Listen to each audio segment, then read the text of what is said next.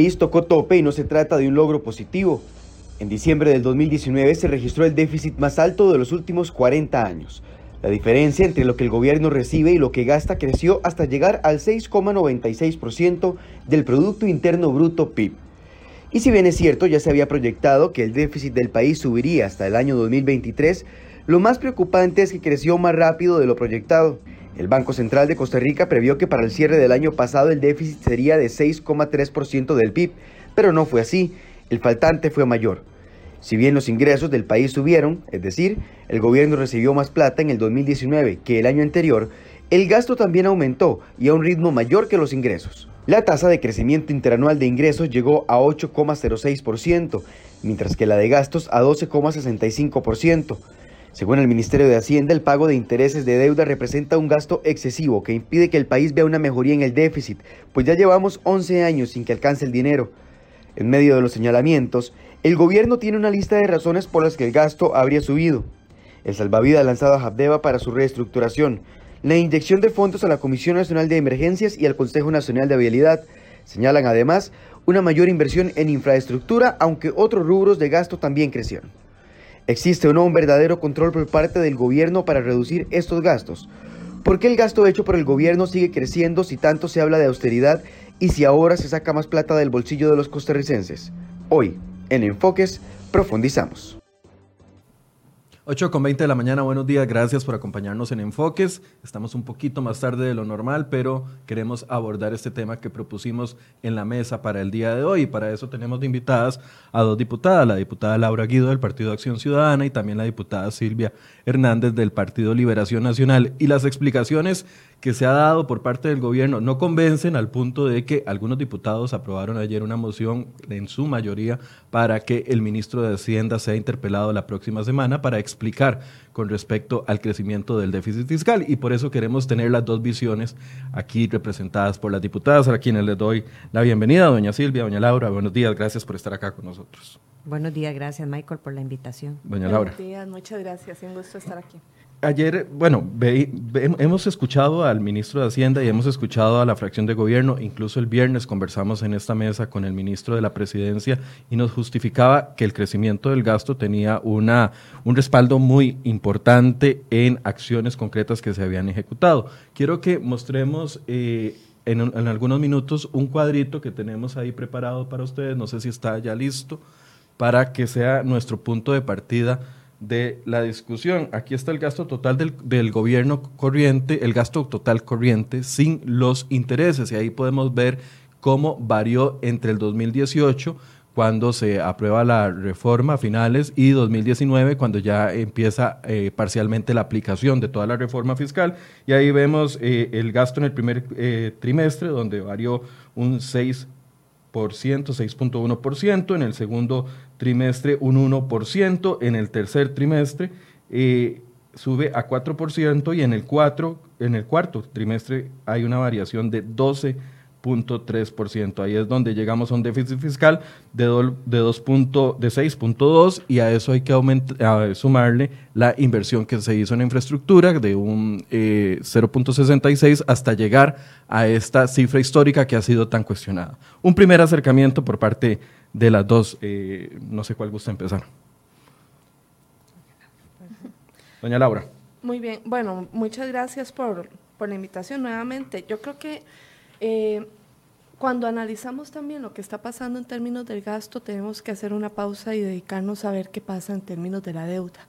Eh, la deuda es uno de los principales componentes de nuestro presupuesto y, de las erogaciones obligatorias y además el gasto que ha tenido un comportamiento muchísimo más a la alza este, y que eh, es imposible incluso desde el ejercicio de la Asamblea Legislativa contener ese crecimiento del gasto cuando se está en materia propiamente presupuestaria. Lo que hemos estado observando es ese comportamiento que ya además teníamos eh, conocimiento que iba a tener esa, ese crecimiento y una estrategia buscando dónde podemos colocar esa deuda a mejores condiciones. Eh, de ahí es que han surgido las discusiones como el préstamo de la CAF, para el cual parte además de, de ese importante gasto que se tuvo el año pasado fue capitalizar para la CAF, es decir, pagar nuestro derecho de piso y de membresía para acceder a créditos blandos. Que eran 110 millones de dólares. Así es, pero que estamos aún eh, a la espera de que la Asamblea Legislativa tome decisiones sobre el acceso a esos recursos para poder colocar deuda que ya existe, porque también ese es el otro componente que hay que aclararle a la gente. La deuda que va a requerir el gobierno para este año, tanto para pagar la deuda que tiene desde el pasado, como para pagar lo que tiene como gastos corrientes de este año, ya está aprobada por la Asamblea Legislativa. Y esa deuda eh, el tema es donde usted la coloca que tenga mejores condiciones. Entonces ahí hay un ejercicio importante. Hay un, por supuesto, y, eso lo ha explicado Hacienda, una recuperación importante del lado de los ingresos. 400 mil millones adicionales. Así es. Y un decrecimiento, una desaceleración en el crecimiento del gasto que tenía que ver con los salarios. ¿Verdad? Que esos son efectos de la reforma y que eso era parte de lo que estábamos eh, proyectando, que se empezara a ver esos beneficios. Hay otros beneficios que se irían viendo a medida que la, que la, reforma se profundice en su aplicación, eh, porque además es todavía un tiempo corto para poder evaluarla en toda su amplitud, pero también nos deja evidencia de cuáles son los retos que tenemos a futuro. Y uno de esos está precisamente en la mesa de la Asamblea Legislativa, que es la discusión que se va a dar sobre ese principal componente del gasto, cómo lo vamos a administrar, que es la deuda, y dónde vamos a colocarlo, si podemos colocarlo incluso a cuatro puntos menos respecto al 7.9 que se está colocando en mercado local. En su criterio, ¿se está cumpliendo la promesa de recorte de gasto? Por parte el del Ejecutivo. presupuesto eh, que se aprobó para el 2020 decrece en el gasto más del 4% respecto al ejercicio presupuestario anterior. Sí hubo un ejercicio importante de contención, incluso lo vemos en las mociones que se aprueban en la Asamblea. Realmente la moción más sensible fue posiblemente la, del presupuesto de cultura, que es una discusión simbólica, que son 100 millones de colones o 200 millones de colones. Este, pero cuando realmente se hizo un ejercicio, yo creo que todos lo hicimos con mucha responsabilidad en la comisión, de revisar el gasto, no se identifican aquellos cuáles son aquellos supuestos despilfarros donde hay que cortar y más bien los recortes podían tener implicaciones mucho más sensibles eh, en la prestación de servicios que hace el Estado. Entonces sí se está cumpliendo la promesa, de acuerdo a su criterio. Se está cumpliendo y los números están a disposición de la gente y ahí la Asamblea y todas las bancadas hemos tenido una participación cuando es de materia presupuestaria. Por supuesto hay una materia presupuestaria que es la que se hila más, más delgado, que es la de las transferencias corrientes, donde están las desconcentradas, que aún la Asamblea no tiene esa herramienta.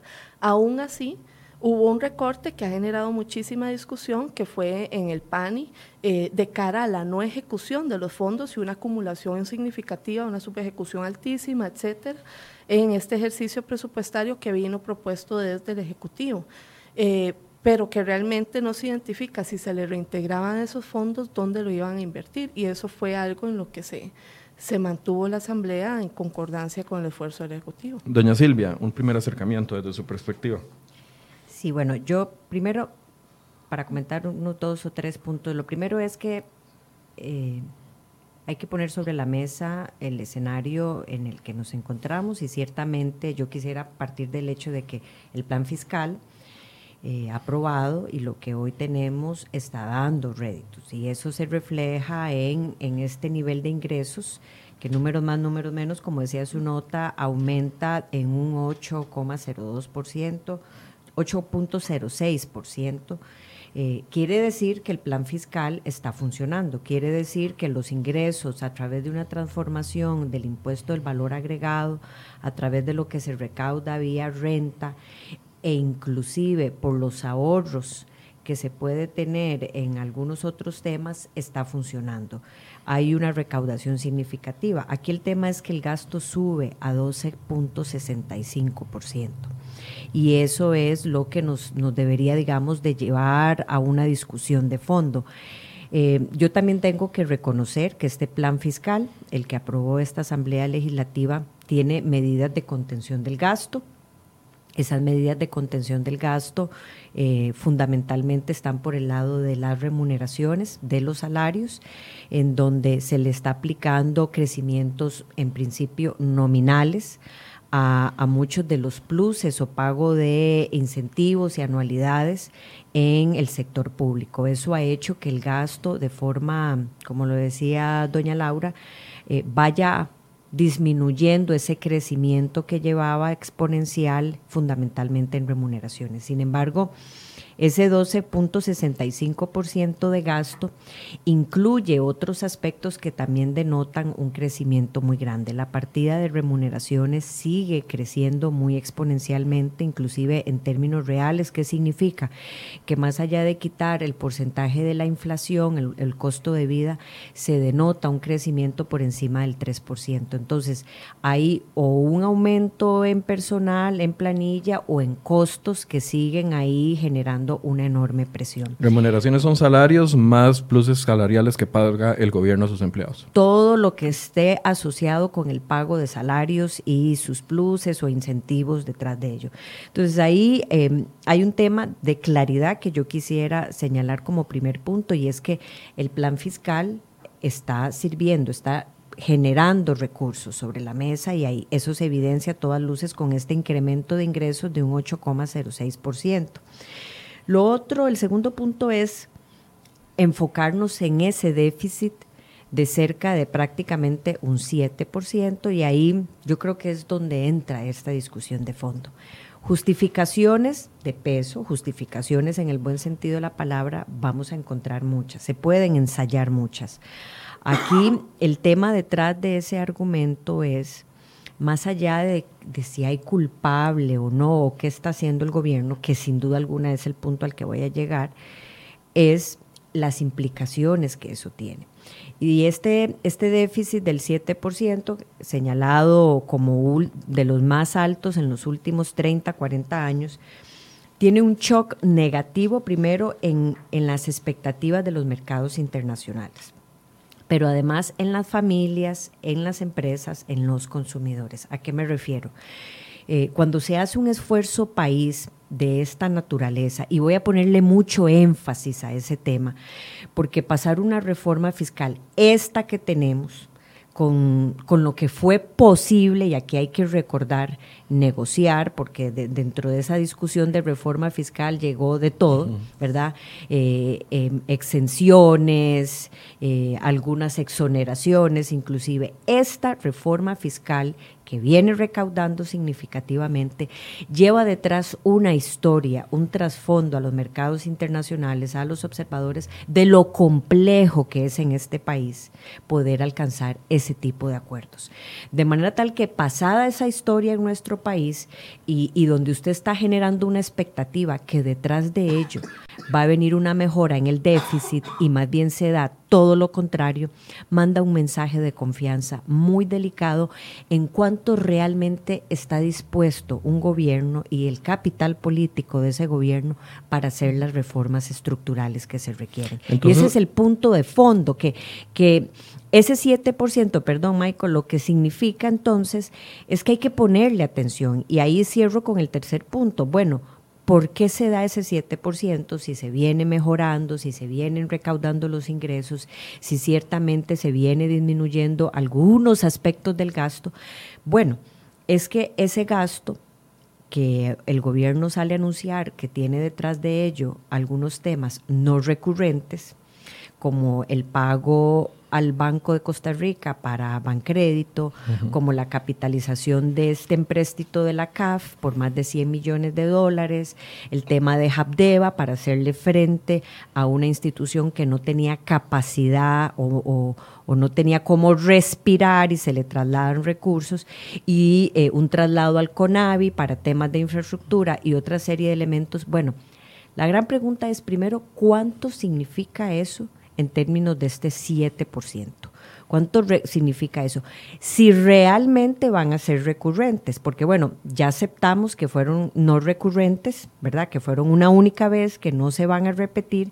Y bueno, a partir de eso, ¿Cómo nos aseguramos que en un año no nos sentemos en esta misma mesa sacándole nuevamente el listado de gastos que se volvieron no recurrentes para ese año particular? En su criterio, yo sé que es difícil definirlo, pero la misma pregunta que le hice a doña Laura, ¿su criterio se está cumpliendo con la tarea de recorte de gastos?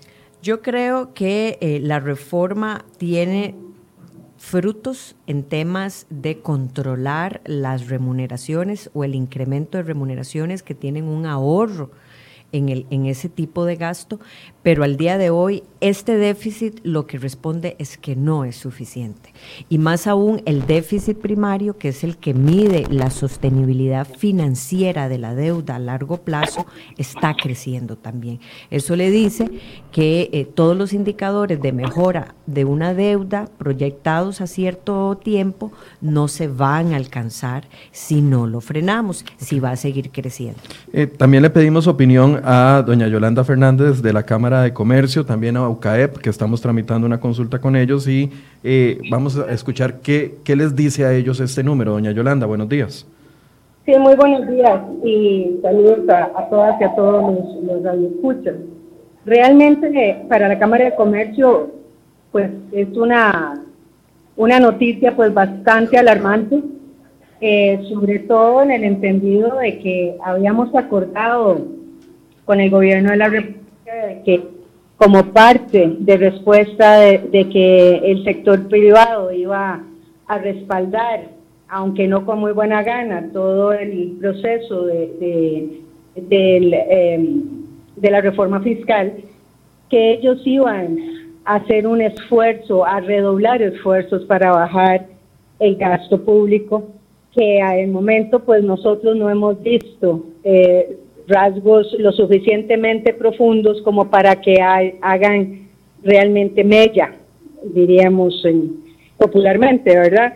Entonces sí nos preocupa eh, no solamente que como ustedes lo acotan en su nota de hoy, de que es el, gasto más alto, el déficit más alto, perdón, en los últimos 40 años, y que no llegamos a, a la proyección que el gobierno había prometido del 6,02%, sino que estamos casi rayando el 7%, bueno, usted se podrá imaginar que eh, a pesar del discurso del gobierno de generar confianza, esto más bien resta la confianza, la credibilidad del, del gobierno, no solamente a lo interior del país, sino este, no estamos mandando el mejor mensaje para, para traer inversión extranjera directa que tanto está requiriendo el país para poder generar empleo y poder bajar esa, esa brecha que existe hoy.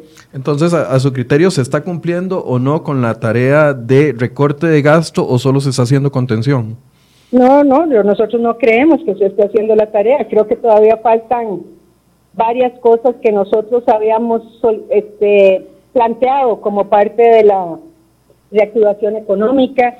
O sea, definitivamente la contención o los, los, los intentos de contención son buenos. Yo no digo que no, que no sean buenos el hecho de que se le pongan topes a los salarios, que no haya más este eh, crecimiento en ese rubro, pero ciertamente eso no es suficiente, eso no es suficiente y lo estamos viendo. La, preocupación de esto es, es que esto se hace una bola de nieve y hasta dónde va a parar. Eh, ¿Qué ha pasado con las compras públicas, por ejemplo? De algo que, nosotros hemos insistido profundamente y sabemos que ahí hay ahorros importantes que se, debe, se pueden hacer.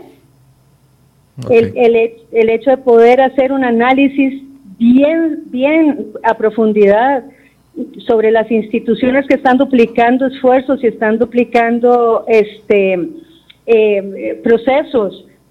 O sea, no, si, si esto fuera una empresa privada, que estoy, estoy clara que no es, este, nos hubieran cerrado, definitivamente. Muchas gracias por su opinión, doña Yolanda.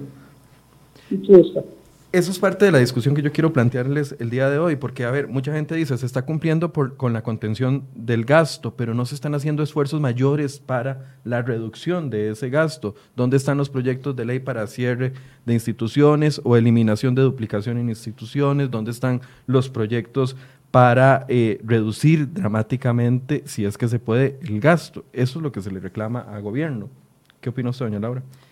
Yo creo que hay una necesidad también de ampliar la discusión, efectivamente, y creo que el, el lunes o martes que tengamos al ministro de Hacienda, podremos profundizar en algunas de las medidas que, con las que se pueda innovar en ese, en ese debate. A mí me parece muy importante lo que él ha colocado en materia también de combatir la evasión y de tener un sistema, perdón, que sea mucho más eficiente. Yo creo que las faltas tecnológicas o ese desfase tecnológico que tiene Hacienda se ha vuelto un enemigo perverso para la ciudadanía que honestamente quiere hacer su pago y su retribución al Estado y, un aliado estratégico para quienes evaden y que ahí hay efectivamente una necesidad de hacer una inversión. Por otro lado, sí creo que el, lo que es al menos desde el ejercicio presupuestario, la gran apuesta ha estado en la gestión de la deuda y que en eso se requiere esa alianza con la Asamblea Legislativa y continuar en el espíritu de responsabilidad que le ha caracterizado. Panorama que se complica con esta cifra porque ya algunos partidos como la Unidad Social Cristiana dice eh, no vamos a apoyar eh, en préstitos o eurobonos si no hay medidas más concretas. Claro, pero que se vuelve una, una conversación con algunos tintes perversos porque usted está condicionando la medicina. Este, cuando vamos al detalle del presupuesto, estamos viendo que el pago de intereses continúan creciendo y absorbiendo una parte importante del PIB y que eso ha sido una tendencia eh, en crecimiento debido a también en gran medida a dónde está colocada nuestra deuda porque vamos a llevar el dinero de los contribuyentes presentes y futuros a los mercados menos competitivos en términos de intereses para forzar al gobierno. Por supuesto, esto no quita que el gobierno tiene que seguir dando las señales y las medidas y tomando cada vez más rigurosamente eh, cualquier acción que nos permita tener una contención, que todas hay que además tratar de hacer el ejercicio de monetarizarlas. ¿Cuánto cuesta? ¿Cuánto genera? ¿Cuánto ahorra? Una acción como cerrar una institución, si hay que liquidar a la gente, si hay que moverla, si hay una pérdida de un sector estratégico, si disminuye la presencia del Estado en alguna en algún sector de la vida de la gente que es significativo. ¿verdad? Todo eso también hay que llevarlo a valor. Eh, para poder determinar si es efectiva esa la medida o si es al final una medida que eh, sea simbólica. Que habrán medidas simbólicas también eh, en aras de dar esa seguridad, pero que necesitamos concentrarnos en aquellos aspectos que son los más sensibles. Y en materia, cuando usted se va a desagregar en qué gasta el Estado, el principal gasto del Estado está en la deuda. Y esa deuda está muy cara. Sin embargo, el cuadro que mostramos al principio, que es del propio Ministerio de Hacienda, ve incrementos en todos los, en todos los trimestres. Claro, porque en todos los trimestres también se paga deuda. Además, en el último trimestre es cuando hay mayor intereses. Ah, bueno, también hay gasto corriente, pero si nos vamos al, al presupuesto 2020 y también al 2019, que han sido los formulados en esta administración, vemos una tendencia a disminuir el gasto corriente. En este ejercicio se disminuyó cerca del 4%. Eh, además, ya empezamos con las medidas. En este presupuesto no entran a regir de forma tan estricta las medidas de regla fiscal, aunque ya se hizo el presupuesto con esa rigurosidad. Este, Pero que vendrán también las medidas cuando ya se tengan los datos de ejecución de, del año anterior y del, y del año presupuestario vigente, en la que también se vaya moviendo la, aguja de cómo se aplica esa. Ahora, yo, entiendo su punto. Pero se está cumpliendo una Yo entiendo su punto cuando usted dice que eh, hay señales que hay que monetizarlas para ver cuánto puede ahorrar o no pero hay señales políticas que también a uno le generan confusión por parte del gobierno. Voy a pedirle a mi compañero Federico que ponga una inserción de lo que sucedió aquí el viernes cuando estábamos conversando con el ministro de la presidencia. Yo le cuestionaba el hecho, por ejemplo, de la no aplicación de la regla fiscal hasta que sale el déficit en la Junta de Protección Social. No sé cuánto significa si cambiaría el déficit eh, dramáticamente, pero es una señal que eh, que tenía que darse más contundentemente, más con el antecedente que tiene el ministro de la presidencia, con la firma de aquel decreto con la Caja del Seguro Social, donde atrasaban también la aplicación en una entidad autónoma. Escuchemos. Nos, evaluamos como un gobierno eh, austero, ahorrativo, que está aplicando los recursos en las cosas en que tiene que hacerlo. Si hay mm, ajustes que hacer, estamos mm, en el mejor ánimo de hacerlos, si, si, se identifican. Pero es un gobierno en donde las instituciones están trabajando con estrecheces en muchos campos y en muchos lugares. Algunas. Algunas. Pero en general, los recursos, hay un esfuerzo para que los recursos se, se orienten a atender las necesidades de la, de la porque había cosas que ustedes directamente podían incidir. A ver, por ejemplo, la aplicación de la regla fiscal en, la Junta de Protección Social, que se está haciendo hasta el día de ayer, un año y resto, hasta el momento en que la Junta de Protección Social le dio la gana aplicarla.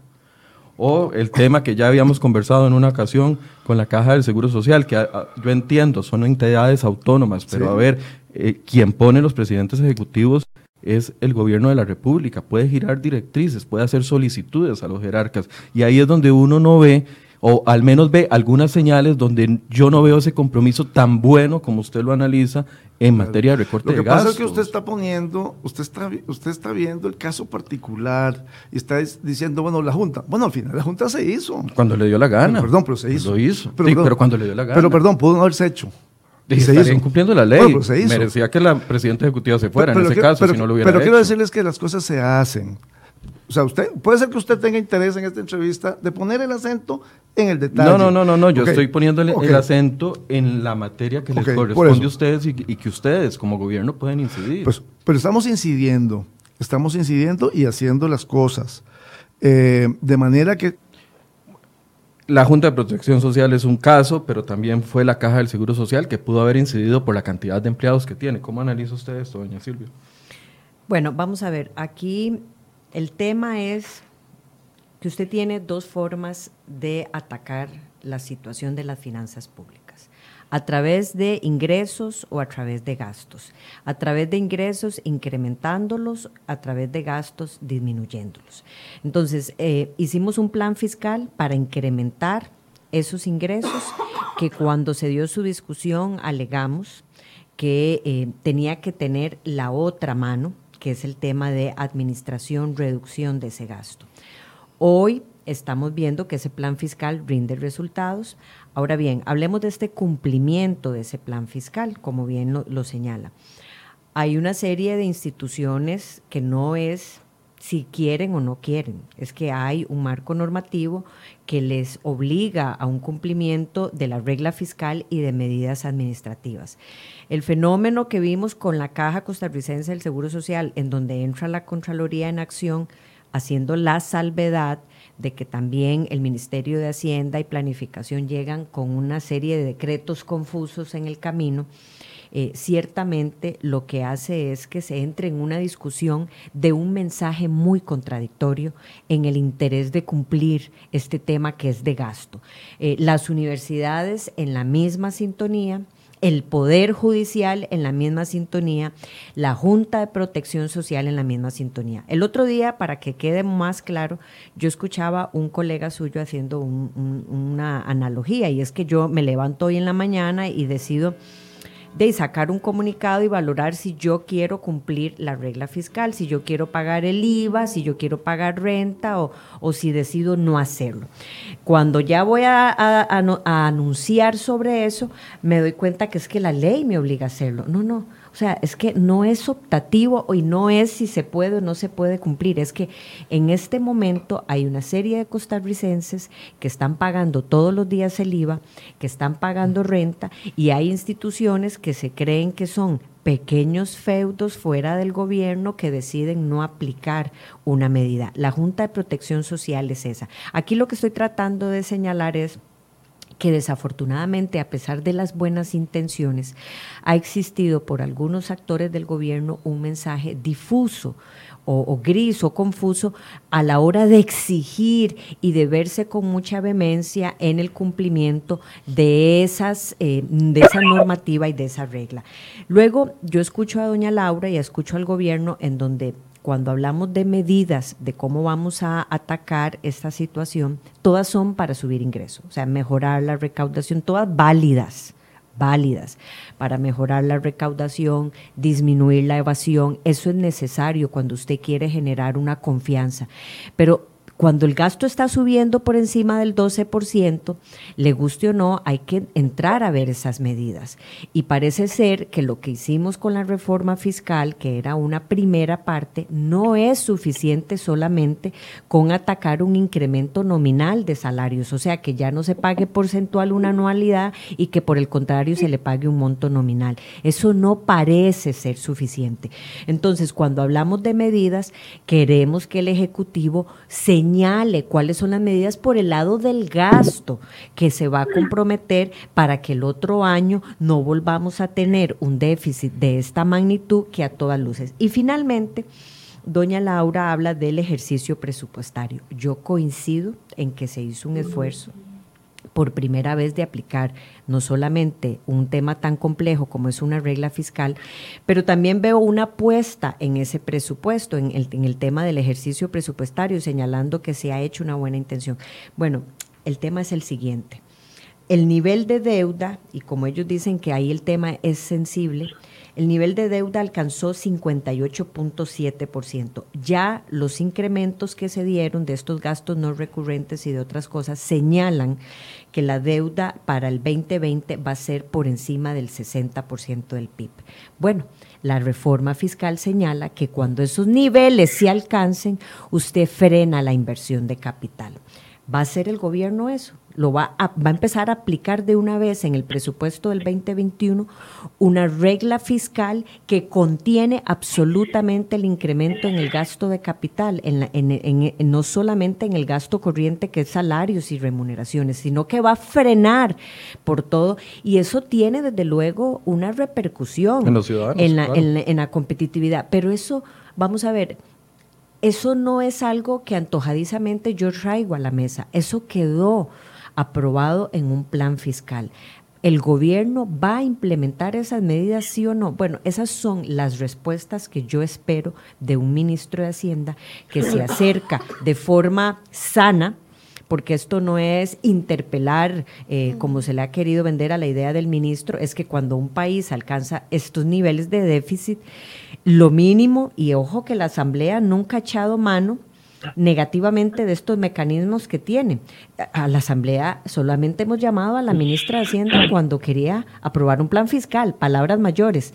Llamamos ahora al ministro de Hacienda cuando, palabras mayores, el déficit está alcanzando porcentajes nunca visto en los últimos 40 años. Tenemos otra opinión antes de darle la palabra a doña Laura, que se tiene que retirar un poquito antes, es de don Álvaro Sáenz, presidente de UCAE. Buenos días, don Álvaro.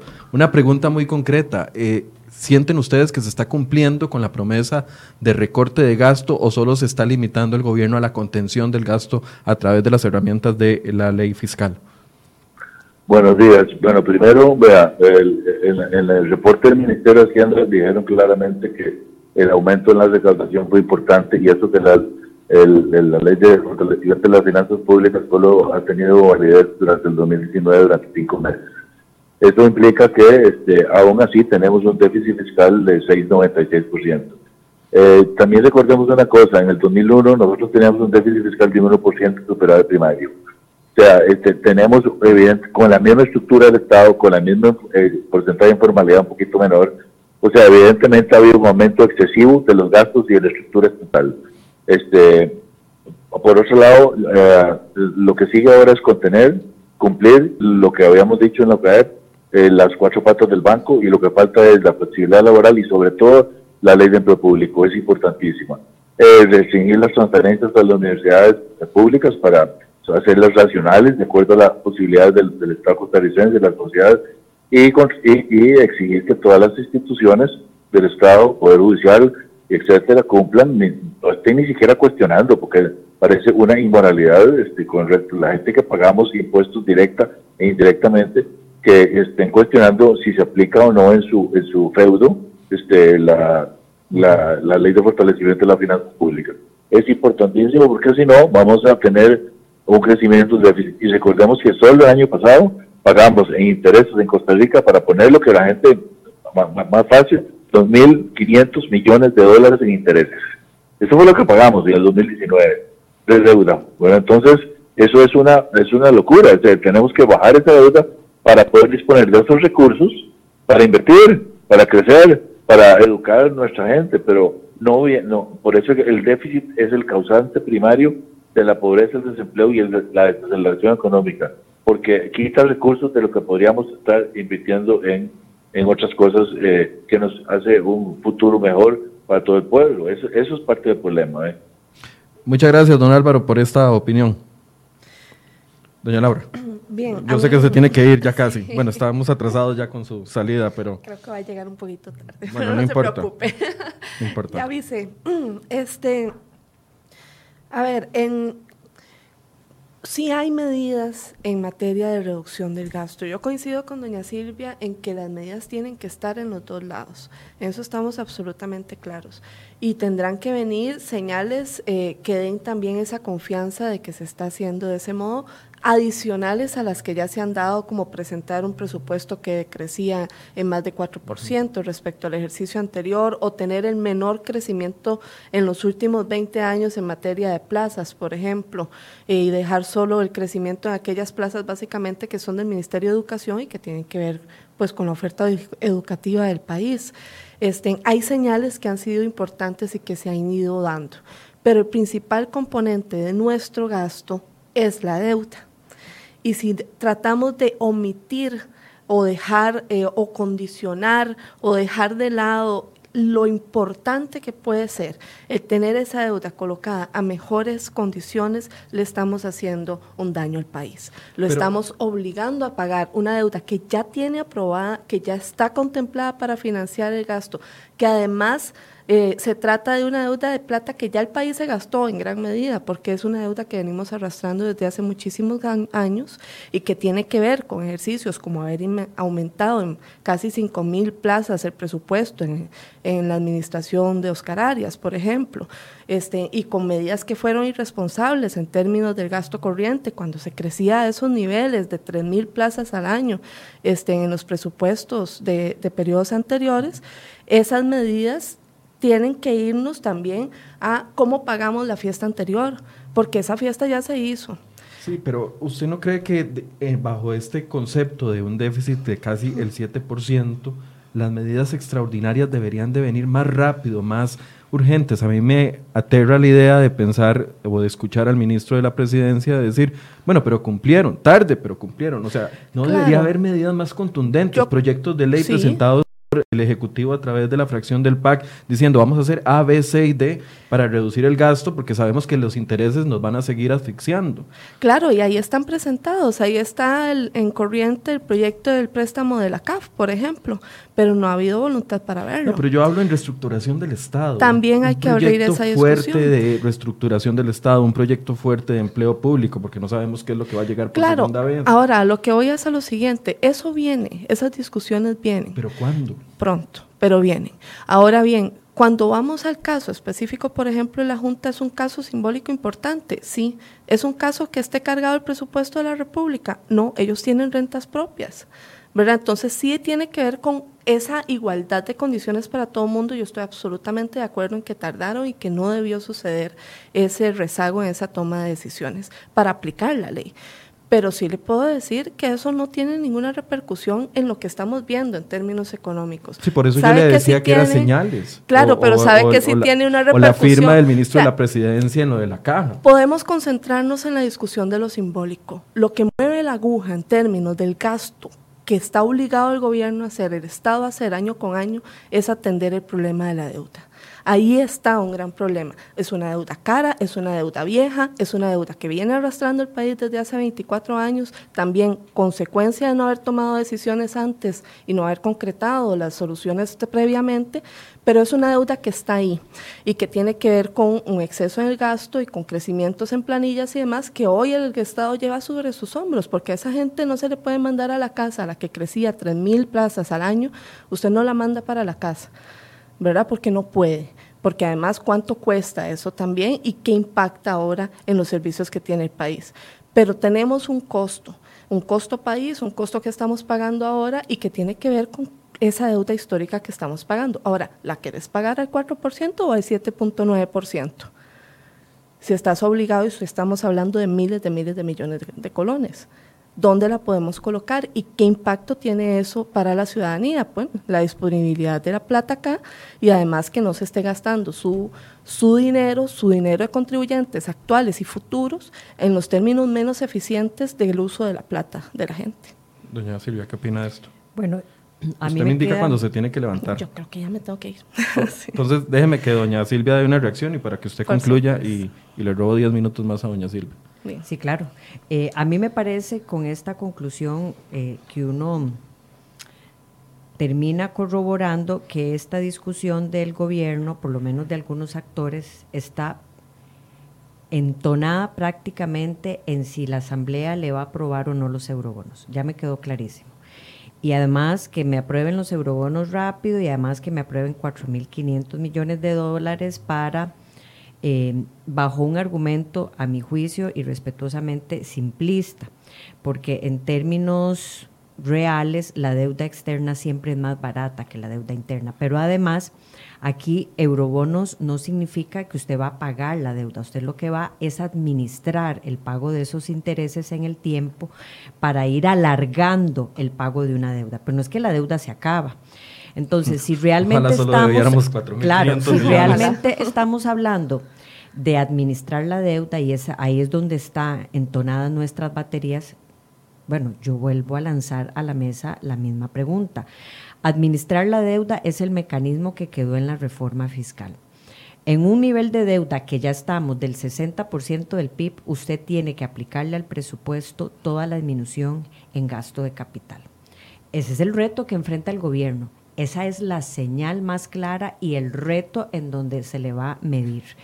Eso no es una disposición eh, de si el diputado o la diputada ahora van a encañonar los mensajes para decir, mire, es que ahí están los diputados irresponsables que no quieren que en este país se haga obra pública. Miren, están frenando. No, eso no es la discusión. el mecanismo establecido dice que usted frena el crecimiento, ya no solo en el gasto corriente, remuneraciones, sino en el gasto de capital. Y eso va a ser un tremendo golpe, pero además yo quiero ver al gobierno realizando esa acción para realmente atacar el tema de la deuda, que es eh, la banderita que se está sacando. Lo otro es, eh, en términos de cómo realmente entender que esto va a administrar un pago de intereses, de mejorar la deuda, pero esto no va a combatir un crecimiento recurrente del gasto. Entonces, esas medidas sí tienen que anunciarse. Esas medidas no las dice la Asamblea Legislativa. Esas medidas, como a veces quieren encasillar, que digan, ah, es que los diputados nos están exigiendo un proyecto de empleo público y por eso, por eso yo, pobrecito gobierno, tengo que traer el proyecto de empleo público. No, no, no, perdón el gobierno tire la batería que quiera y diga, mire, con A, B, C y D yo voy a contraer el gasto en, en tal porcentaje. Perfecto. Esa es una postura, pero además una posición que le corresponde al Ejecutivo, no a la Asamblea Legislativa, plantearla sobre la mesa.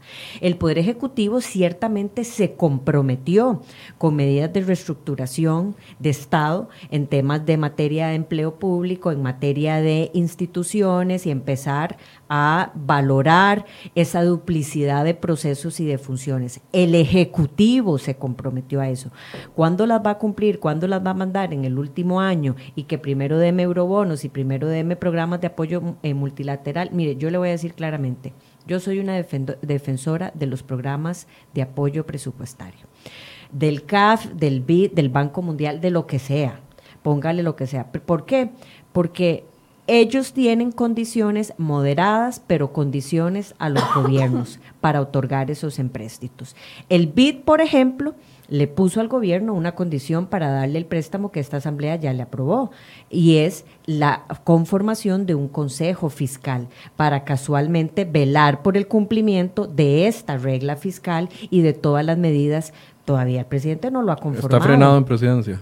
Está, ya se le mandaron los nombres, se dieron la información y hay que, hay que designar eso. Pero además, en el fondo, ese Consejo Fiscal, por el decreto que saca el gobierno, yo no quiero desvirtuar la discusión hacia eso, habrá tiempo para verlo, se va a reunir cada cuatro meses, ¿verdad? Para irle avisando, pero son estos árbitros, porque no le toca a la Asamblea Legislativa. Por supuesto que los diputados vamos a ejercer el control político, por, por supuesto que tenemos a la Contraloría como órgano auxiliar cumpliendo con la línea que lleva esta Asamblea Legislativa, pero se supone que el BID, viendo y previendo que estas medidas no se iban a dar, crean esa, esa condición en los empréstitos. Entonces, los programas multilaterales, en el tanto y cuando no se vayan para gasto corriente, que es lo que a veces el gobierno estila, perfecto. Lo otro es que aquí yo puedo sentarme sobre la mesa y hacer un mea culpa. en nombre de cualquier gobierno para atrás y decir inclusive que eh, Costa Rica ha sido un mar de números rojos desde 1970 en materias de déficit, porque venimos teniendo déficit desde ese momento. Pero lo cierto del caso es que quien está en gobierno eh, eh, va a seguir bajo el argumento de que es que esto me lo heredaron y esto no me lo heredó Luis Guillermo Solís porque fue testarudo, sino que me lo heredaron otros gobiernos. Bueno, ¿Cuándo van a tomar las decisiones después de que esta Asamblea Legislativa le ha dado la oportunidad de tener un plan fiscal al que ellos mismos rehusaron, al que ellos mismos negaron? Porque esta discusión podría estar teniendo otros matices si a, la expresidenta Laura Chinchilla el PAC en su oposición testaruda le hubiese aprobado esa reforma fiscal. O Luis Guillermo Solís, en lugar de decirle populistamente a la gente, no voy a hacer nada en dos años, y después cuando llegó era muy tarde, bueno, hoy el ejecutivo, el ejecutivo de Carlos Alvarado, pero también que es del PAC, también fue ministro Luis Guillermo Solís, sabía la situación que heredaba, tiene una situación sobre la mesa, pero además tiene un instrumento en la reforma fiscal que su propio gobierno, sus propios diputados aprobaron, y es que al llegar a niveles del 60% contrae la inversión en eh, gasto de capital.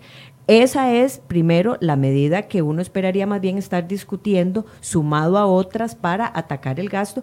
Y desde luego, aquí termino, todas las que el gobierno ponga sobre la mesa. Yo las aplaudo cuando hablen, hablan de controles para la evasión. Eso es legitimizar ante la gente que aprobamos una reforma, pero vamos a a lograr que esa reforma se recaude correctamente. Yo lo aplaudo y lo voy a apoyar decididamente, pero el costarricense quiere sentir que hay sobre la mesa una discusión fuerte para reducir el gasto en temas superfluos y que lo que hoy se define como recurrente, no recurrente, perdón, cómo nos garantizamos que en unos, en el otro año, usted y yo no estamos escuchando que otra vez el gobierno le tuvo que transferir plata a Habdeba, porque yo me, yo me olfateo sin varita mágica que va a volver a ser un gasto no recurrente. Doña Laura, una conclusión porque se tiene que retirar, no porque la esté despidiendo anticipadamente, para que le, le, quede claro a los amigos que nos están viendo. No, muchas gracias. Eh, yo creo que podemos tener diferencias en muchos puntos a la hora también de, de leer la historia y de asumir responsabilidades. Sin embargo, la coincidencia está justamente en las medidas que son necesarias. No podemos restar importancia a las medidas que vienen en, sentido de atender el principal disparador del gasto, que es la deuda. Y eso es una discusión en la que habrá que profundizar. Pero no es una salida fácil para evadir la otra discusión. No es una medida única. Es una medida que te mueve la aguja y que te atiende el principal disparador del gasto. Pero no es una medida única. Efectivamente, yo espero eh, tener en la comparecencia, en la en la conversación a la cual además el ministro de Hacienda se ha ofrecido atender a la Asamblea Legislativa, eh, un diálogo precisamente de cuáles pueden ser ese, ese ABC eh, que coincido con doña Silvia se hace necesario tener en, en la mesa. Este, por supuesto será él quien tenga que hacer esa, esa ponderación, esos anuncios, esa colocar la discusión. Ya ha adelantado algunos puntos. Yo desde la experiencia que hemos llevado en la Asamblea no, no puedo evitar tener ese, ese parámetro con la data que se ha colocado sobre la mesa respecto a cómo se atiende la deuda. Eh, como un, un, indicador muy importante a la hora de atender el tema del gasto, porque ahí está el gasto, a como se han venido haciendo esfuerzos en pensiones, entendiendo que es un gasto fijo que tiene el gobierno, que tiene un crecimiento exponencial cada año y que tiene que ver con un mal diseño del sistema. En ese componente, cuando nosotros tenemos que analizar presupuesto para ver qué está haciendo un gobierno, tenemos que quitar deuda y gasto de la lectura, eh, deuda y pensiones, porque esos son componentes que vienen creciendo exorbitadamente por la naturaleza en, la que está estructurado ese, ese sistema y hay que atenderlo. Pero bien, haciendo ese, ese ejercicio de cierre, eh, creo que las señales positivas también hay que ponerlas sobre la mesa Creo que el tema de la mejora en la recaudación, hay gente que está tratando de legitimar el ejercicio de, del plan fiscal. Eh, si eso es como no haberle cosido la horta, decía el otro día el, ministro, que se está desangrando y no haberla cosido pensando en, en, primero atiendo otra cosa, ¿no? O sea, realmente eso fue un paso necesario, habrá que profundizar, habrá también que afinar el lápiz en aquello que se haya prestado a, a interpretaciones a conveniencia, como se ha venido haciendo. Este, y creo que ahí se mantendrá un espíritu de responsabilidad y de sentido país en la Asamblea Legislativa, que es lo que a mí me ha hecho sentir muy orgullosa de formar parte de este Parlamento. Bien, muchas gracias, doña Laura Guido, del Partido de Acción Ciudadana, que se tiene que retirar porque tiene reunión de directorio de, directorio de la Asamblea Legislativa. Vamos a quedarnos unos minutos más con doña Silvia para completar, eh, completar la hora del día de hoy. Gracias, doña Laura. Doña Silvia, ¿dónde ve usted proyectos específicos o acciones específicas que moverían la aguja, como decía doña Laura, pero por el lado del gasto y no por el lado de la, de la gestión de la deuda, que claramente creo que todos tenemos claros que es súper importante la gestión de la deuda, pero que no es lo único. Sí, bueno, yo ahí antes quiero volver a repetir un poco, en primer lugar, el argumento con el que yo inicié. Justificaciones a este 7% podemos ensayar muchas. El gobierno podrá ensayar muchas, llegarán muchas de ellas, y esto no significa que algunas son legítimas. Algunas de esas respuestas son legítimas. Lo que sí significa es que usted va a mandar un señal, una señal muy fuerte de choque a los mercados internacionales, a los empresarios. Es que vea lo que nos dice la gente aquí. A los consumidores que el día a día usted le tiene automáticamente, pague con, con tarjeta, pague en efectivo, en lo que sea, aplicarle todas las medidas de la regla fiscal, perdón, de la reforma fiscal. Es que vea lo que, lo que interpreta la gente. Nos metieron a la mano a la bolsa. En cinco meses nos sacaron 400 mil millones de colones adicionales a lo que ya recaudaban con el impuesto de ventas, ahora con el IVA y ahora no salen con que el déficit, eh, o sea, esa es la lectura de los ciudadanos, o sea, ¿dónde están las medidas de, recorte de gasto? Doña Laura dice, vienen proyectos, pero también es la calidad de proyectos. El de empleo público fue un fiasco y se tuvo que devolver, por ejemplo. Se tuvo que devolver, está en en el congelador, porque esa es la forma de decirlo, y no llega por ningún lado. Por supuesto que ese sentir de las y los costarricenses es completamente legítimo, que no se, no se debe entender como que el plan fiscal fue un fiasco, no, es que el plan fiscal tendría que venir acompañado del otro brazo, que no solo es ingresos, que son gastos. No es posible que un gobierno, de mañana nos van a decir que es que entonces suban el IVA, como se dejó salir por ahí en, en algunos medios, de que entonces el gobierno está valorando subir el IVA de de, la situación que está al 15 o 16. que era la intención de Donotón Solís en un principio, ¿verdad? Desde que se empezó esta discusión antes. Sí, claro, pero, pero de nuevo, hoy tenemos esta situación. ¿Qué es lo que usted escucha de un gobierno de turno del Ejecutivo que además conoce la situación, que tiene ya dos periodos consecutivos en gobierno de estar a la cabeza?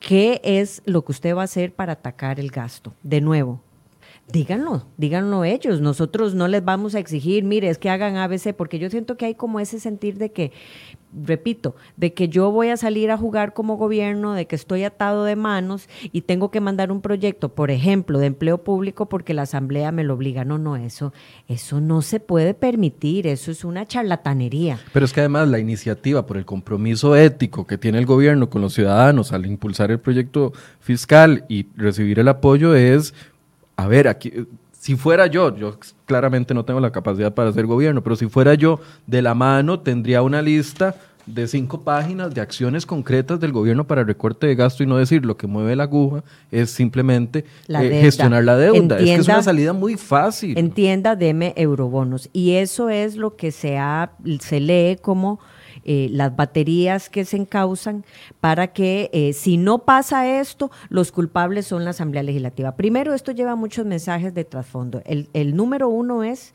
que el gobierno, si eso es lo que está sucediendo, si uno hace ese análisis, primero que nada es otra vez el gobierno recae cualquier esperanza de mejora en la Asamblea Legislativa. Pero además, ¿cuál es esa esperanza de mejora?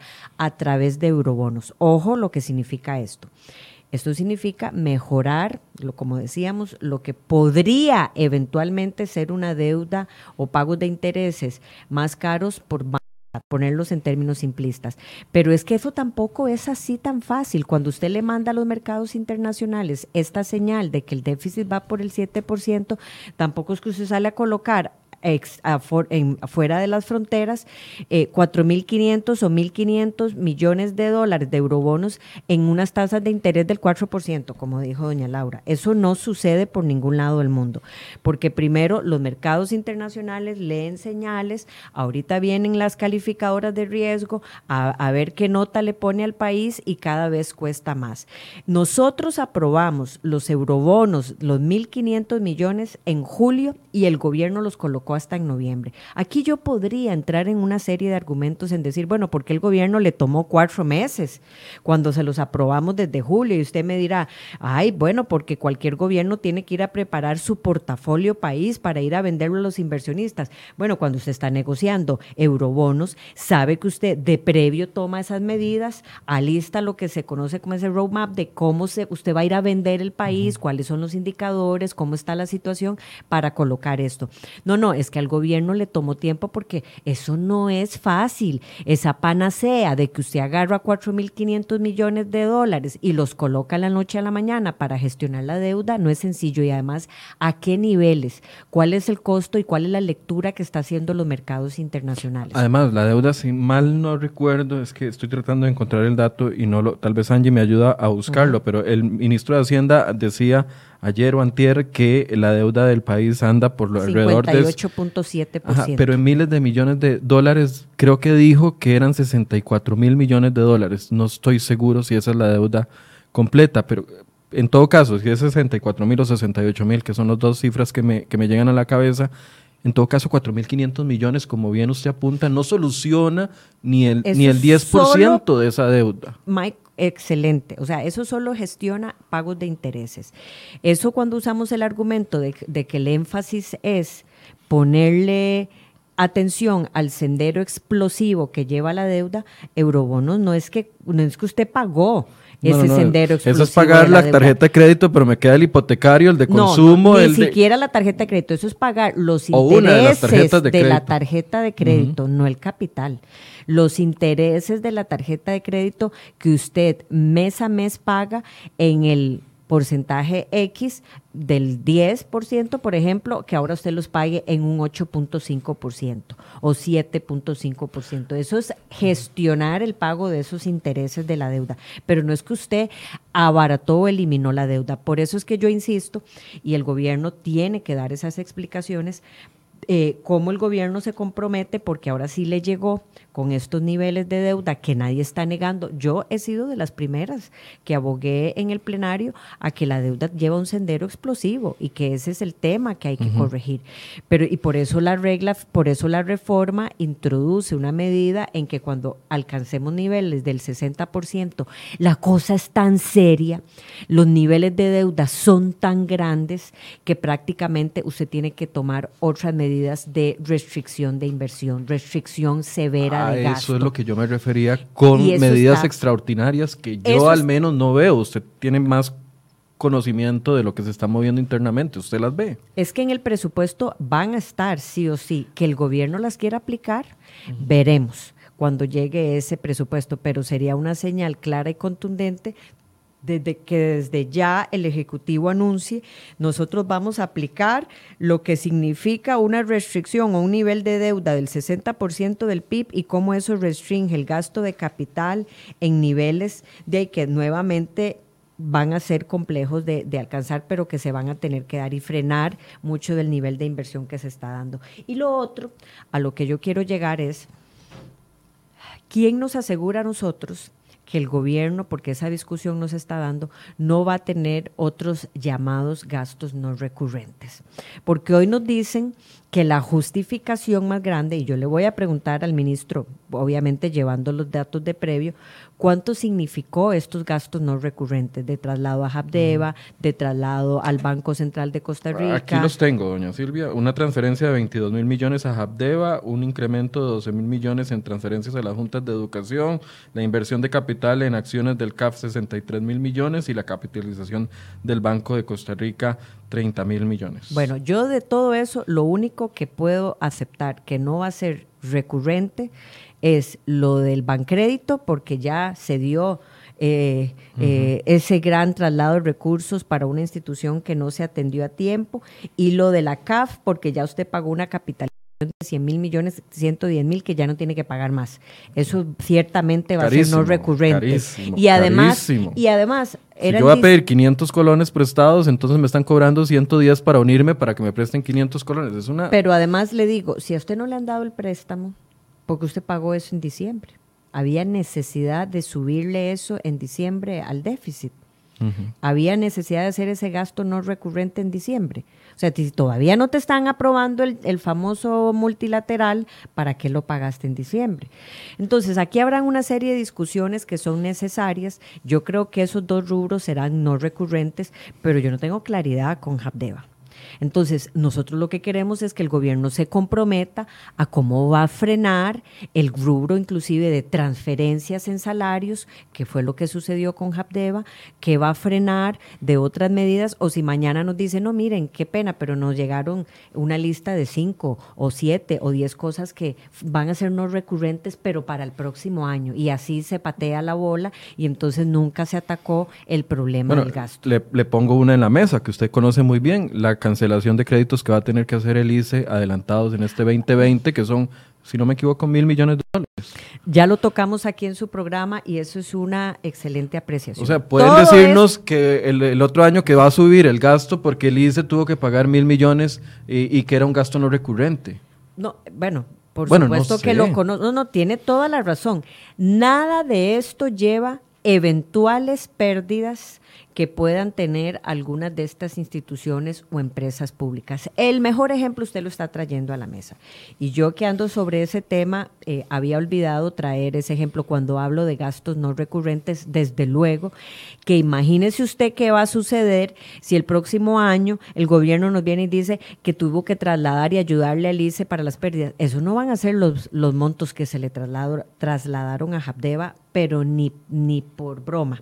Ahí estamos hablando de palabras mayores. Entonces, ciertamente, y qué dicha que me lo dice, porque aquí lo voy a, recordar para el lunes, ciertamente hay una serie de temas. Ya le estoy ayudando para la interpelación del lunes. Hay una serie de temas no, y es que eso tiene relación. Cuando yo esperaría que inclusive el ministro diga, mire, con las pérdidas, números rojos de empresas que han venido dando, empresas del Estado que vienen dando señales, estamos haciendo estas y estas acciones.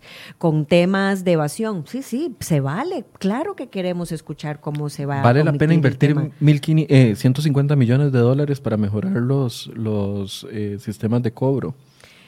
No sé si ese monto, pero ciertamente la Contraloría ha sido una defensora y yo he participado en varias sesiones en donde em, el sistema tributario existente tiene que mejorarse para el tema de la recaudación y la evasión. Habrá que ir viendo si es solamente un problema de un software o de un sistema de recaudación.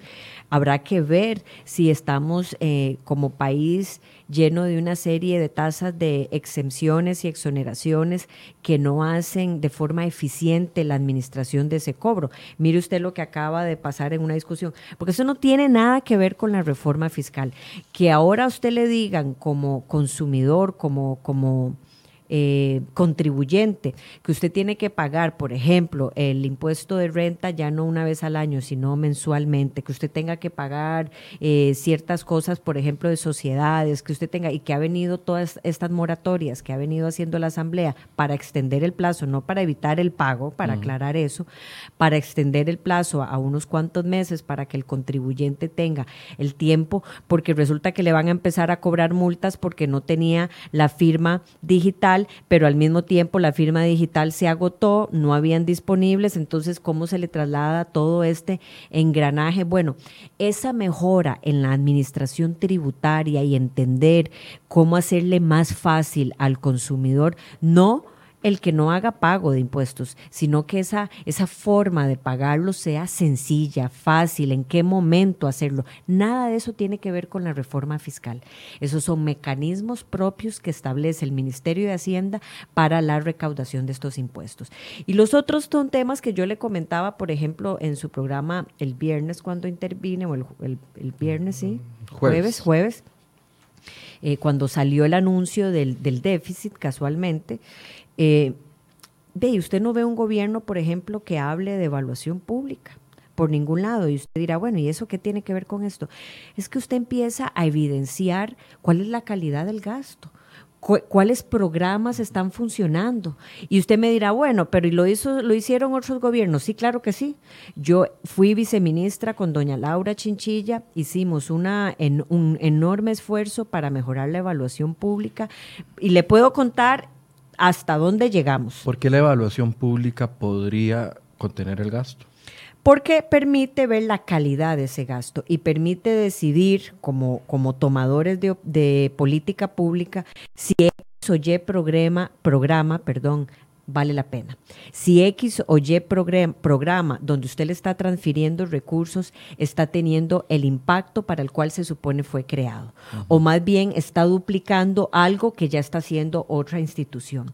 La, la evaluación pública permite a todas luces ver el impacto de un programa, de una política pública que se plasma en un programa. Entonces, si por ejemplo yo quiero saber eh, no sé qué tanto está sirviendo. Este es un ejemplo, mm, solo a forma de ejemplo, porque todo el mundo lo entendería. ¿Qué tal, tanto impacto está teniendo Avancemos? Yo puedo saber si la gran cantidad de recursos que yo le transfiero como Estado a ese programa a través del MEP eh, está funcionando o no. Pero, pero lo evidencio con, con, temas técnicos. Entonces aquí se acaba esa discusión trillada eh, y a veces fantasiosa de, o romántica de si un una cosa está funcionando o no y que qué barbaridad y que cómo vamos. Mire, las empresas y las instituciones, con el mayor respeto y cariño, no son eh, agencias de empleo. Yo lo he dicho muchas veces. Lo que busca es darle eficiencia al ciudadano. Y entonces yo lo que tengo que evaluar es si esa eficiencia se está cumpliendo. Si el ciudadano se acerca a una ventanilla de una municipalidad o de una institución pública y obtiene una mejora en el servicio. Yo no tengo que estar pensando en si la, eh, cierta institución debería de tener en lugar de 300, 500 funcionarios. No, como si ocupo más para cumplir un servicio, perfecto, pero la discusión es cómo mejoro la prestación del servicio, no cómo le doy empleo a la gente para prestar un servicio. Es como el tema del de, el presupuesto para la educación, que se ha cuestionado en estos días si se ha reducido o no pero donde uno ve, claro, como país, qué orgullo que invirtamos el 8% y que logremos esa meta todos los años de invertir 8% del PIB en educación, pero cuando uno va y ve al Ministerio de Educación con las falencias que tiene en infraestructura, con las falencias que tiene la DIE, que no construye, más bien ahora la Contraloría está pidiendo que de sus propios recursos eh, construyan algunas obras que fueron eh, presupuestadas y que no se hicieron. Entonces uno dice, ¿de qué nos sirve un 8% como cifra si ese gasto no está respondiendo en la calidad de los estudiantes, en la calidad de las escuelas, en la calidad de los colegios y en la calidad de la infraestructura? O sea, no es solo gastar por gastar, es gastarlo bien. Exacto.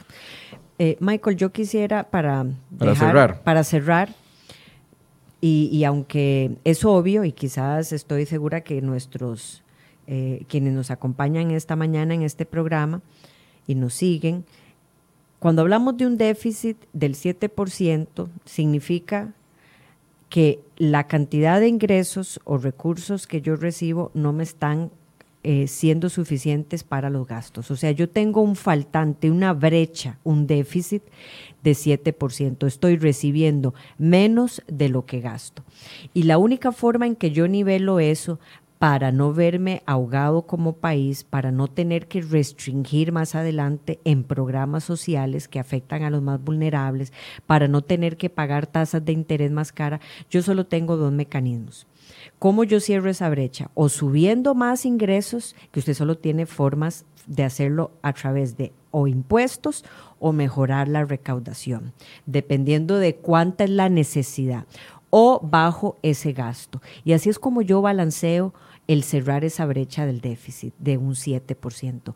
Hoy el gobierno tuvo una herramienta para subir los ingresos y no está haciendo nada por el lado del gasto. Entonces, yo lo que dejo sobre la mesa es, bueno, cuál va a ser la estrategia. Le vamos a ir a pedir a los costarricenses que va a ser por el lado de los ingresos y le voy a ir a poner más impuestos. Imposible.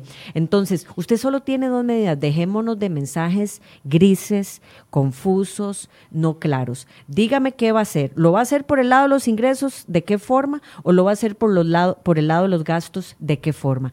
Eso es lo que el, el costarricense y la Asamblea Legislativa necesita tener con claridad. ¿Por parte de quién? Por parte de la Asamblea, no, por parte del Ejecutivo, por parte de quien está en gobierno y toma las decisiones.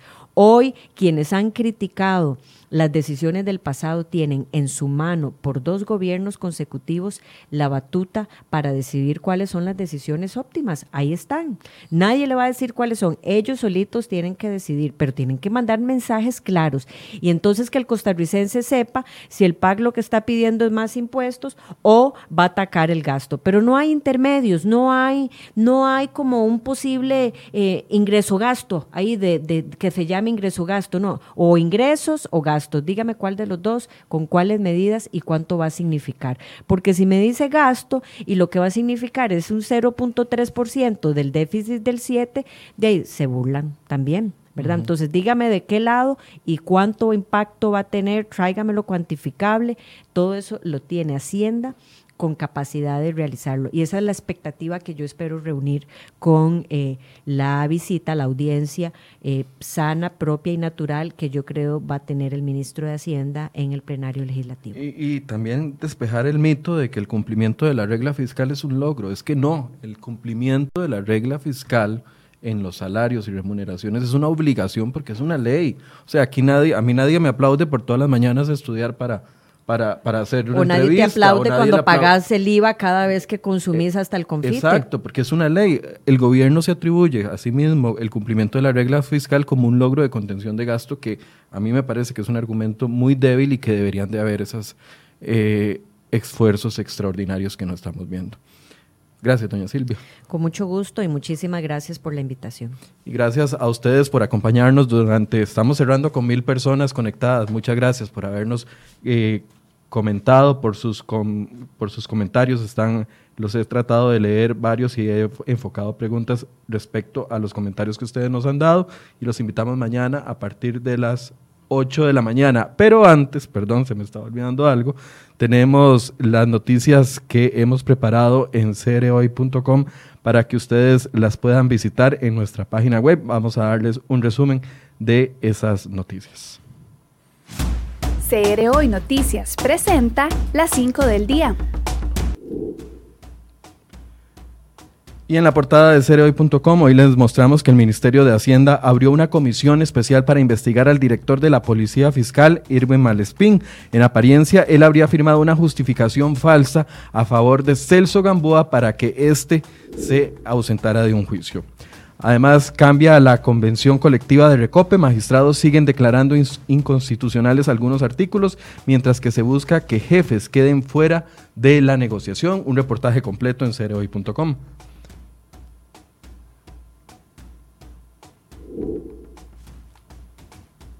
y Diala Jiménez, titular del COMEX, COMEX, guardó silencio sobre las consecuencias que podría traerle a Costa Rica en la Organización Mundial del Comercio la prohibición de traer aguacate en el país. Un reportaje completo sobre esto y sobre el Plan Nacional del Aguacate impulsado por el gobierno.